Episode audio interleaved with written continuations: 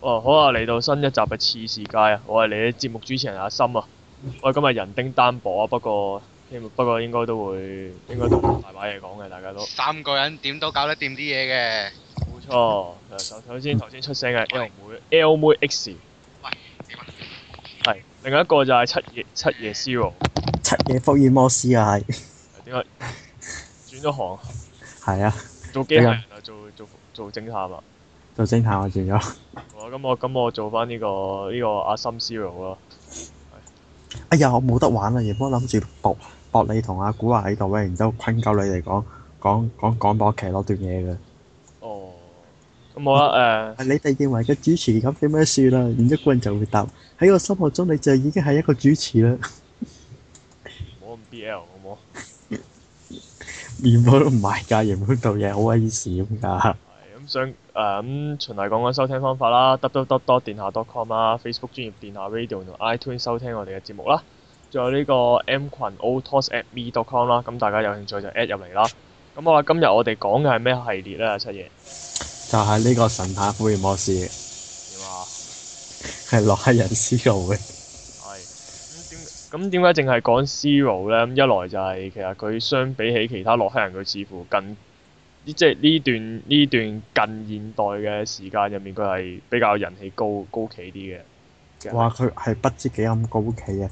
我相我相信，如果佢佢好似做之前 M 一時出復刻版都好多人買㗎，係啊咁同埋誒呃喺呢度可以交代翻，即係誒 Zero 之前咧，咁就係最最原始嗰代洛克人咧，其實我想講一講嘅就係、誒、最原始嗰代，唔知大唔知誒、大家有冇玩過？係，等陣先，有個問題要修一修正先。係點解啱啱一開頭會講次世界嘅咧？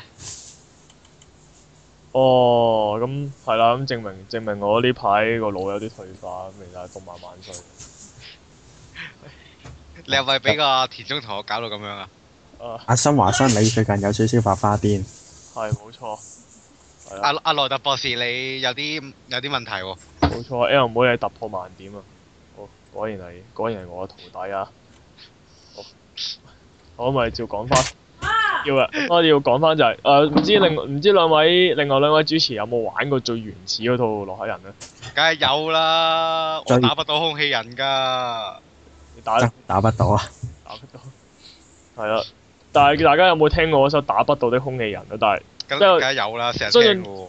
聽過之後真係有無限個共鳴，就係、咁多代嘅洛克人都會帶俾你嗰種無限愛同埋無限嘅怨念。就係打都打唔死空氣人咯。唔止空氣人咯，有好多大陸都係咁嘅就不停咁卡，不停咁 loop 喺同一關，然之後不停咁喺同一個位死，跟住到過咗嘅時候。元元祖嘅話係一定嘅喎，呢個都冇可能一次過通關啊！元祖到過到過咗嘅時候，諗住諗住可以鬆一口氣嘅時候，又有一又有另一個更加難嘅關卡喺度等緊你。呢個咪就係元祖嘅樂趣咯。咪同埋以同埋相比之下，以前咧其實誒誒誒最原始嗰套洛克人係玩帶啊，大家都知嘅。但係其實你知唔知個容量係得一 map 嘅啫，成成餅帶。入 mat 係啊，咁細，係啊，一 map 啊，乜都唔使。佢所以咧，你會發覺佢誒、呃初期個洛克人係乜都冇啊，儲氣炮啦，行就係行。係誒、啊，衝刺就衝刺，你冇得誒、呃即係你跳嘅時候冇得教方向嘅，跳就係跳。跟住誒冇乜衝冇衝刺啊成啊，因為衝刺係要靠炒滑板嘅。跟住我知啊，呢個我都啊，跟住乜都冇啊，跟住誒嗰啲醫誒、醫罐又醫罐嗰啲容量有又醫罐啦，有醫罐啦，有啲但係要同埋要儲道具咯。係啊同埋好嚴苛，同埋你要攞啲輔助道具又嚴苛到嚴苛到爆炸啦。啊，跟住啲跟住嗰啲即死嘅位又多啦，咁樣。跟住對於誒、呃、依對於而家嚟講，其實雖然而家 Zero 咧，我陣間我都會講，我都覺得好難嘅，但係其實相比之下已經比以前嘅人奢侈好多㗎啦，因為起碼個 Zero 有你有把得你有得衝刺先啦，係啊有得衝，呃即係頭我先覺嗰得啲聲儲氣喎，有得儲氣。即係頭先嗰啲聲係嘛？衝刺聲。嗯係啊，好啦，爛咗啦。咁咁係啦，咁所以其實誒、呃相比之下，Zero 其實真係易玩咗嘅。不過不唔過係但係 zero 唔代表冇難度啊。 zero one 同 zero two 我覺得係最有難度嘅。 CO2 係難度高好多㗎， zero two 難度好高啊我覺得 Zero Three 都好難㗎，去到第四 Zero Three- 第四集 Zero 就 Three 好啊好難啦。 C CO three 好易玩，我啊我覺我得 CO three 啊係肯最我肯易玩定。Zero Two 肯定係最難玩嘅。嚇係我啊覺得，CO three 係最最易玩嗰輯喎。係喎，第四集先腦殘喎，但係 CO three 真係好易玩喎，嚇 Zero C- 我可以一隻精靈都唔使用就已經打到爆機嘅。嚇。我都冇用喎，Zero Two 就咁我哋啊，咁我哋頭先講啦，咁我哋講翻呢個 C 羅系列真係，我相信大家一開始其實誒嗰、個嗰、個呃誒俾一定一定會首先會驚訝，咦點解唔係 X 嗰個 zero 嘅？係啦，冇錯就係、誒、大家不嬲洛克人嘅形象就係藍色噶嘛，同埋戴住嗰個好好船乜嘅頭盔噶嘛。冇咁啦，X 都好有型噶。誒呃咁佢相比之下，相比 C 羅係船乜一啲噶嘛？點解今次咦點解紅色嘅揸把劍嘅，仲要有條黃，仲要有條有條馬尾咁樣嘅？大家都咁知啦，我唔好係 Zero 咁啦唉，X X 六嗰陣時，X 啊 X 都偷咗 zero 把劍嚟用㗎，塌咗，係啊，撻咗，趁係佢撻咗，趁佢留意留留意個動詞係撻咗，係，咁跟住係啦，咁同埋就係俾大家都係應該係俾佢啲插畫吸引到噶嘛，哇，好鬼型，真係好型好超。鬼型啊！佢真係係啊，同埋誒嗰種串串貢啦，冇乜表情啦，嗰啲嗰啲嘢，佢冇冇表情嘅，其實佢係撲克面嚟嘅，係啊，zero 佢啱開波冇晒記憶㗎嘛，唔係佢去到後期佢都係冇表情嘅，一直以嚟都係冇口嘅。唔係你聽廣播劇 CD 嘅話，去到後期係好有係好好多表情嘅。感情豐富啊！唉，我哋解釋翻個系列先啦，唔好咁快俾嘢咁快啦。好啊，咁但係誒、有好多人都話其實佢係誒繼承翻呢個 X 自己 X 六 X 繼六承翻 X 嘅結局沉睡一百年嘅結局。係但係亦都係當中係有矛盾嘅，咁所以其咧，實其實佢威利博士就已經矛盾嚟㗎啦。佢第佢第幾集出嘅威利博士係？第幾集出嘅威利博士？哇仲有出嘅咩？唔係屎咗嘅啦咩？嗰個係威利博士嚟㗎，都係叫做。係嘛？唔記得啦，總之總之誒、呃如果根據 X 嘅設定就係誒誒嗰個阿特阿胡鬚佬博士就誒喺、元祖洛克人瓜釘咗之後就就整咗隻 X 出嚟，咁跟住威利博士就耍傲嬌同佢搞作對啊，整咗隻 Zero 出嚟啊，係啦，咁跟住 X 六嘅結局就係話誒誒沉睡誒、一個一個另一個結局啦，X 六因為都有好多結局嘅，啊，即係好似搞 game 咁有好多個 end 嘅，佢誒、呃 X 五我記得都有幾個，都有一兩個 N 嘅，哈哈哈。咁睇你用邊佢個咯。佢係秉承其中一個 end 咁樣走落去嘅。梗係講係咁講咯，啲人自己推測嘅啫，但係其實你中間誒咁呢個去到第三集就講啦，呢、個妖精戰爭嗰度咧，啊其實係有好多地方係駁唔到落 X 六嗰個結其實其實佢第三哦第三集第三集其實威利博士個人物設定就已經同元祖唔同咗㗎啦，已經係。局，嗰、個都唔係威利博士，嗰、個係拜利嚟嘅我哋喎，講翻燒係溫啦，唔記得，唔係都係叫威利咩？梗唔係啦。我講緊燒温嘅設定啫，就係一開始就係話誒呢個世界又好似好似一變咗一片廢墟咁樣啦。其跟實住其實佢嗰 part 係講話啊，一八年之後，由於誒、呃能源嘅枯竭，誒、咁就開始進行政府就開始進行管理。首先佢就大清洗、種族清洗啊，首先係誒、呃因為 X 嗰陣時就誒呢、部機體已經過舊啦，要就冇得再玩啦。咁首先政府當時政府就委託咗阿雪兒，即係可以話係呢套《思路》系列嘅女主角嘅存在，就整咗部呢、個誒、呃複製 X 複製 S。係咁點知嗰隻嘢就腦殘嘅，嗰隻哦原本都好地地嘅，但係因為後期能源開始不足啦，咁你能源不足就唔可以所有機械人都可以誒、呃生存到生存到，生存啦，所以就話要淘汰一啲誒冇咩作用機械人，就開始誒、呃、宰收誒、呃屠殺佢哋啦。咁包括埋女主角同埋嗰堆一堆一大女主角其實真係普通人嘅，咁女主角就覺得唔得，咁就就決定帶呢班被遺誒、呃被死喺機械人就誒、呃逃走，但係始終走唔到幾多。咁喺最後，啊、個女主角樹兒就諗喺誒誒可以喺可以同 X 對抗嘅另一個傳說嘅機械人 zero 思路啦。係，但係誒，但係呢度我真係無限嘅感慨咯，聽完之後。點解咧？我本來以為淨係人類先至會因為資源問題而而導致嗰啲咁樣嘅戰爭啊、紛爭咁樣嘅啫。點解原來機械人都會搞到咁樣？嗯咁都可學邏輯嘅，講真就咁啊係，咁能源能源對佢哋嚟講就同我哋嘅食物差唔多嘅啫。咁啊係係咯。咁跟住點知佢哋一去去揾咗千辛萬苦，犧牲咗好多隻雜魚，唔好講住，唔好講真相住。係咁跟咁住跟住誒，終於去到啦，咁點知原來隻絲禾係爛晒嘅，係啦。咁呢段時間我哋又要嚟到講下劇場版嗰 part 攞段話音啦。係即你係嗰講啲乜？你講緊你講緊嗰啲誒嗰 drama 嘅 CD 係啦。係你講埋先，其實嗰段就有一段演繹係係講話其實就誒喺、叫醒思路，其實思路其實有同阿樹有一段溝通就話，如果我唔係你認為嘅思路咁樣點樣算？然之後樹就喺我心目中你就係思路啦，真係好屎嘛！呢個就係雪兒包都咁其實閃其㗎啦實都係呢其實都係某程度上鋪緊伏線㗎嘛呢個位。係啊，咁我哋如果有機個會。鋪鋪咗去呢個 Seal Free 啦，係嘛？係啦，有機會講我哋會講嘅，而家就唔會講嘅啦。你想知咩？聽下一集啊！哦，想知人哋自己走去玩想作人啦。下一集啊，好嘢。好咁跟住，咁跟住就有一隻星，有一隻佢佢哋帶住一隻精靈啦，咁跟住喺女主角嘅嘴炮之下就說服咗嗰隻精靈去唔犧牲。係啊，係個精靈嘴炮說服雪兒㗎。係你犧牲我啦！佢啊係啊，嗰只精靈係話：喂，你犧牲我啦！如果唔係，我哋冇得救㗎，你快啲犧牲我啦！哦我一直都覺得呢、個呢、個女主角係好腹黑嘅，因為佢成日都欲拒還迎咁樣去，其實係半半推半擁之後去焗人哋就範咁樣嘅，好似。係不過唔緊要，不過呢呢度的確係嗰只精靈自己自己出聲去犧牲自己嘅。啊咁跟住就結果令到我哋嘅偉大嘅思豪大人復活啦。嗯，咁一走出嚟就好，一走出嚟就好型嘅。啊咁但係但係冇劍用啊咯，因為俾本來佢係啊 X 咗。一心以為諗住開無雙，諗住開無雙 K.O. 晒啲雜魚嘅時候，跟住點解個 game 一開始同我講落黑炮係手槍一把啊？唔。係唔係，係手槍喎 O.K. 唔好意思，我講錯。好似都係執嘅添啊，仲要手槍仲要都係冇得執，儲氣，仲要係執嘅啦把手槍，我記得好似係。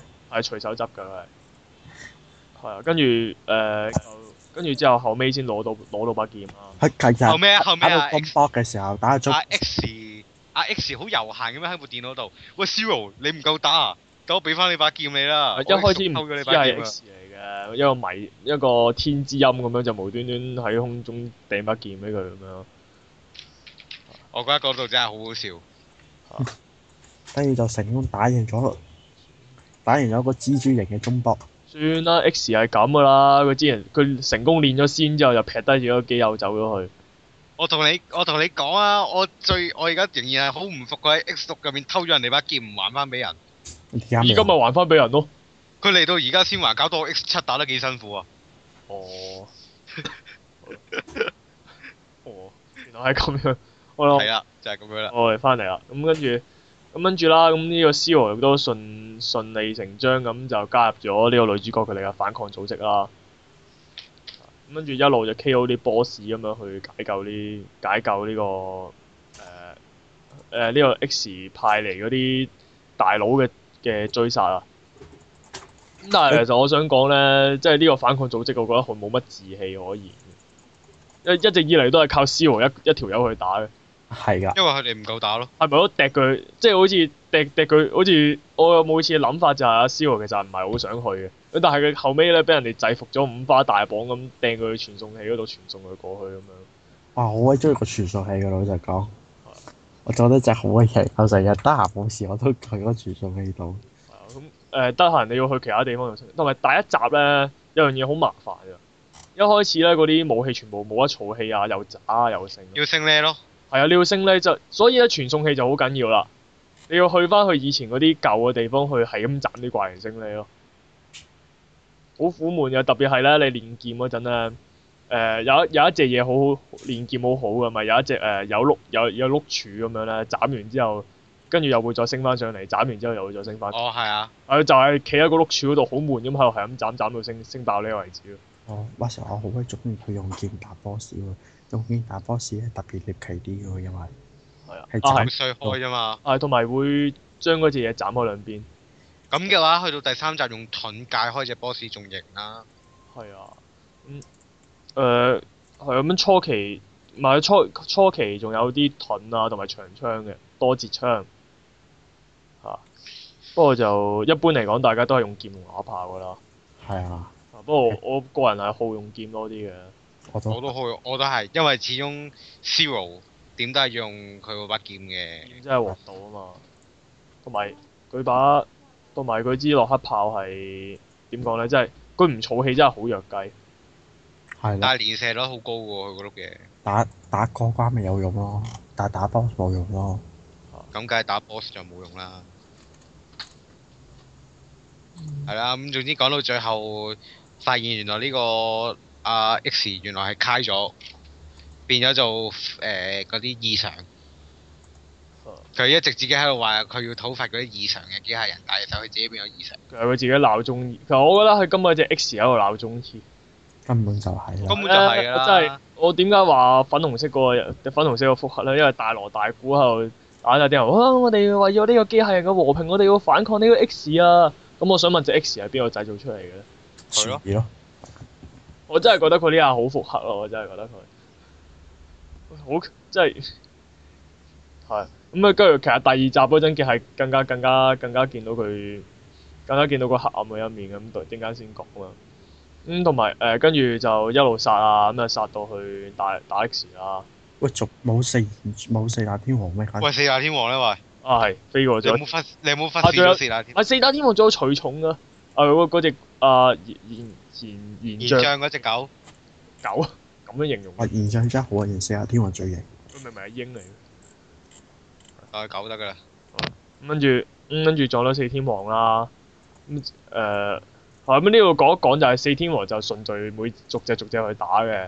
咁但係咧，當中入面咧係唯獨有一隻，唯獨一隻喺第一集嗰度係領咗便當嘅啫，印象係就係、忍將啦，就係、忍者啦。啊！但係其實個人氣唔低嘅喎，型佢啊人！我好我型，高，好弱佢型啊！佢哋都好型喎，同埋誒打佢嗰陣好辛苦啊，有多重影分身術啊，啲飛鏢又又神出鬼沒啊，又放飛鏢咁啊，其實。但係點解個個都可以成功咁渡過到去 CO three，而佢就唯獨喺 CO one 嗰度自爆咧？咁啊有個黑歷史嘅，其實就係話話説嗰個作者其實咧出咗 CO one 咧就預咗出 CO two 嘅。咁 CO two 咧佢哋咪有啲強化形態嘅，即係巨大化咁樣啦，好似戰隊咁樣。咁跟住咧就。我我覺得嗰個真係好硬膠啊！佢嗰個強大巨大化嗰個，啊咁呢個唔係重點，啊重點就係佢哋幫忍將 set 咗個誒、呃、強化造型俾佢嘅。咁點知咧後尾就發覺同某個同某一套動畫嘅嘅一隻唔知機械人定咩嘅嘢咧相衝咗，咁跟住就拗啦，拗拗唔掂喎。咁跟住個作者又唔知唔知點解唔肯改設定喎，咁點解咁點算咧？就唯有焗，就唯有喺 C.O. One 嘅時候焗死咗佢啦。結果引像一個其中一個好型嘅四天王就因為一個咁硬膠嘅理由就咁樣犧牲咗啦。唔緊要啊，反正好文嘅嘢，小仔喺度就得㗎啦。妖係啊咁但係 誒、但係唔知點解咧，一般嚟講，洛克人嗰啲幹部冇乜人留意噶嘛，但係 C.O. 咧呢四隻幹部好鬼受歡迎。型啊嘛，出街係咯，誒、最型係現象啦，或者我好中好中意佢嗰個翼嗰嗰嗰嗰對嗰個翼嘅設計啊，光之嘅係光之翼我反而我反而中意佢嗰兩把光劍喎，短好翼鬼型喎！佢嗰把光劍嚇揮揮得又型喎，即係佢佢你同佢打嗰陣時，佢嗰啲光影效果咧，嗯，係啊，同埋同埋打佢嗰陣好痛苦啊！嗰啲龍捲風咧，即係同同打不到的空氣人一樣嘅話，嗰陣係唔知點避佢。但係現象唔會打不到㗎嘛。咁啊係你，其實其實嗰啲 boss 唔難打嘅，係啲長難打嘅。唔係咯？對於一個對於一個動作 game 苦手嘅我嚟講，我覺得好難打啊！其實我都不停咁死咗好多次先至打得贏佢，都係不停咁不停咁好似打空氣人咁樣喺一個唔想用醫罐嘅地方用醫罐啦，跟住去到面對佢嘅時候已經冇晒醫罐啦，跟住結果就擦撞跌起身咗。啊咁跟住誒，另外就另外就忍像頭先講咗啦，好慘啊！咁啊，因為因為設定問題就要咁樣咁樣咁樣自爆身亡。嗯，仲有呢個妖像啦，啊哇，好文，妖像應該有幾係文啊？妖像係一個民國嚟噶嘛。有幾啊？不過我唔覺嘅。首先第一，佢係少數嘅女性幹部啦，而女性幹部得嚟，佢係咁多代以嚟嘅女性幹部得嚟，佢係佢係點講咧？佢係 soft 噶嘛。即係你唔好同我講羅路啊，EXE 嗰個羅路完全係完全係不入流，我想講。嗰個我唔知點講啊，總之佢係即係又又即係一個靚妹嘅感覺嚟啊嘛，但係呢個你會覺得佢靚妹得嚟，佢係即係乜係一個女性咯，佢俾你嘅感覺係即係高踭鞋咁樣又短裙，同埋有開朗活潑咁樣咯性格，好好活潑咩？即係嗰啲誒潑辣啊，應該咁講啊，八誒站我諗我諗用潑辣好啲嘅。啊潑辣啦，咁跟住豆醬就冇嘢講啦，我我哋 飛咗佢。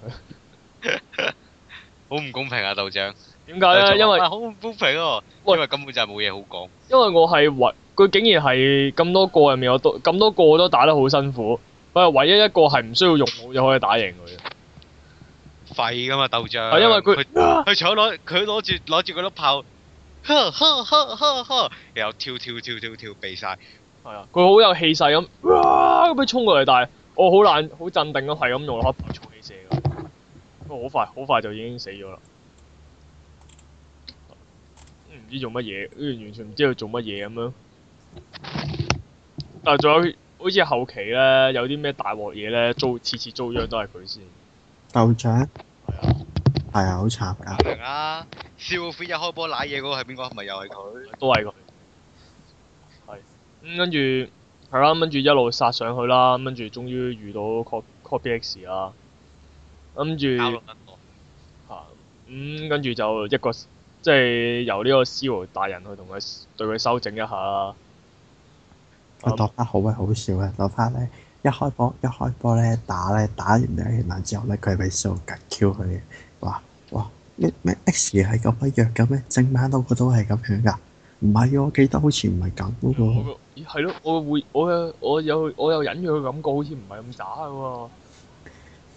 我想其實唔止係咁啊，個樣都唔係咁樣咯。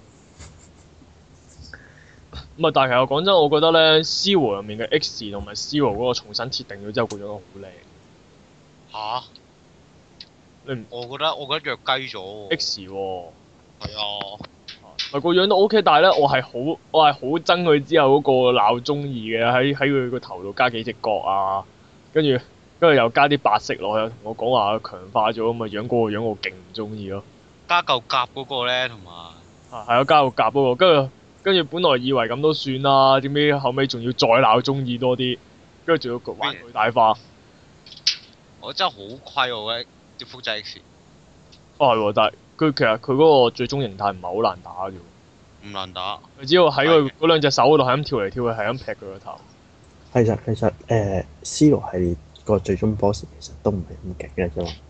咪就係成日玩誒誒唔係，C.O. Three 唔係啦，C.O. 誒 Three 超 P 誒係 C.O. Three 我費事劇透啦，總之打小型 boss 啦，啊，即係小嘅 boss 反而難打啲咯，嗰啲巨大大家好化啲就，多嗰。啲巨大巨大化嗰啲其實好易打咯。咪係咯啊。其實其實佢係誒睇下先 Zero Four 嗰個誒其中一個尾咯 boss 難打，同埋誒 Zero Three 最終 boss 難打，其實其他都好易打嘅啫。其他 C.O. Three 最終 boss 你就真係要食醫罐啦，唔食醫罐你真係唔夠打。啊同埋誒，跟住佢最尾好似係其實係吉誒 K.O. 咗 K.O. 佢之後，佢臨死嗰刻咧，其實 Zero 都係再吉佢。啊！我終於有翻呢啲記憶啦。Zero 咧真係唔係咁，唔係 X 咧真係唔係咁樣嘅。之後之後就係、算把即係就係講你算把啦咁樣。之後之後又重現呢個福建 boss 同華生嘅機場啦，S 又出嚟。 X 嘅精靈體又再唔係呃跟住誒誒甩係大爆炸啊嘛，跟住好似係 X 保護咗 Zero Zero 噶嘛。嗰個係 C.O. Three 啊，佢朵巴係打完之後，誒、個精神體又走出嚟就話，都係噏噏兩句廢話咯，跟住又走咗我啦講。咩啊嘛？誒，依家嘅我已經即係叫做自己得道得道成仙啦，咁我就不問世事啦。日當年有好基情㗎，佢講到話咧，誒呢日都係你揼低我一百年啦，要我自己個打我啲機械人，搞到我而家咁嘅話，係啊，而家我將呢個重擔再卸，再一次卸翻俾你啦。你要好好咁即係守護呢個世界咁樣啦，驚到爆啊！佢兩個喺度喺度喺度調情咁樣咯喺度。但係我覺得誒、另一方面就係 X 就係自己得道成仙之後就不問世事咯，乜都唔理咯。佢自己話佢抌咗個身體，唔要身體噶嘛。唔係佢係難，佢好似話係少數佢能夠成功變成一個幽靈嘅嘅機械人咁嘛。因為佢自己話佢自己話我唔要身誒誒、呃我而家我個身體爛晒啦，我就要個身體都冇用噶啦，咁就我決定唔要個身體啦。但係佢、哦但係佢可以變成一個靈體咁樣飛嚟飛去，真係好屈機喎。誒、但呃係佢變靈體飛嚟飛去，除咗只喺最重要嘅時候走出嚟救一救阿思豪之拉下外，就嘴咩炮之外，係咯，其餘時間佢咩都唔做嘅。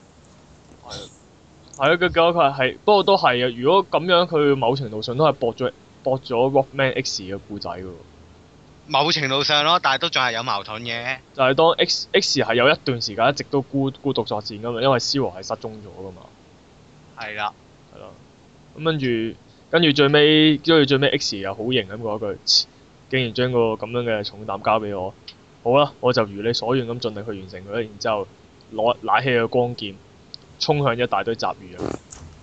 佢就就播落 c o 嗰度一開波，我哋就要打一堆雜魚啦，係就跟要住，哦係傷晒。但係好型喎，我好中意嗰個啊 c o 我我好中意燒一嘅結局㗎，好型啊嗰下，佢一嘢跟住就 c o Two 開頭都仲係好型喎，我覺得。係啊，因為誒、呃因為 c o One 咧，佢最尾個俾你嘅感覺就係、呃你殺咗個最後大佬，但係唔代表件事就咁完結嘅，仲有好多蘇州蘇州市要跟嘅。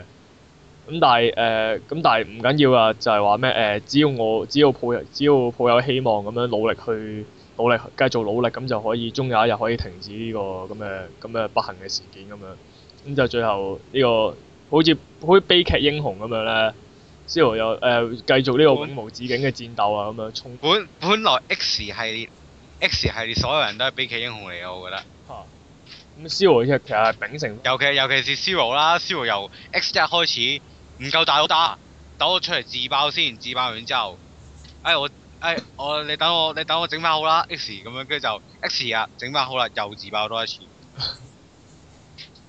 炸彈嚟即係其實嘅喎。佢係秉承翻呢、個誒、X 人面嘅風格啫。佢無論幾時都要自爆㗎，阿 Zero 係。咁呢度呢度冇自爆咯，但係佢繼續呢個永無止境嘅戰鬥啦。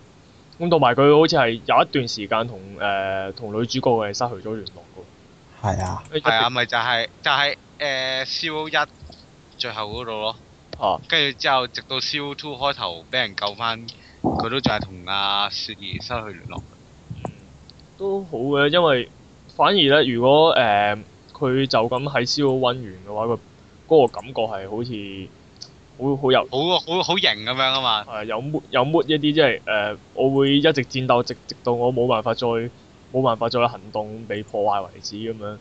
但係咁樣咪唔符合商業價值咯。係啦，係啊，咁於是因為冇咁樣嘅話就會冇咗商業價值㗎啦。係，咁即係即係藝術藝術同呢個商業永遠都係有矛盾嘅，係咪？錯啦，咁事實上個作者都預咗出 CO2 嘅，係啦。預咗出啫，嗯咁唔係佢佢都佢都一開始就已經諗住諗住出幾水嚟去坤你哋錢。啊，係啊，我跟住翻阿森之前講話講話反抗温度班有乜都冇做過先啊啦。係其實佢哋有做嘢㗎，好好有幾個任務，其實就係叫 C.O. 救呢班人㗎嘛，話佢哋誒呃為誒話話成日俾啲嘢 C.O. 做咧，唔好意思諗住自己去去去執行啲任務，不過需要要 C.O. 救咁解啫嘛。跟住俾好似俾賢俊嗰只狗混住咗啊嘛！嗰嗰係啊，呢個係第一關咯。佢哋有做嘢㗎，哦，係咯，幫倒忙方面佢哋的確幫咗好多嘅，係咯，仲要俾好多手尾嘅啊消耗巾咯，係啊就係、咁樣啦。咁啊，咁好啦，咁誒呃呢個 CO One 就講得差唔多啦，咁我哋轉頭咁咪再繼續繼續去呢個 CO Two 啊嘅故事啦。好啊，啊轉頭翻嚟再見。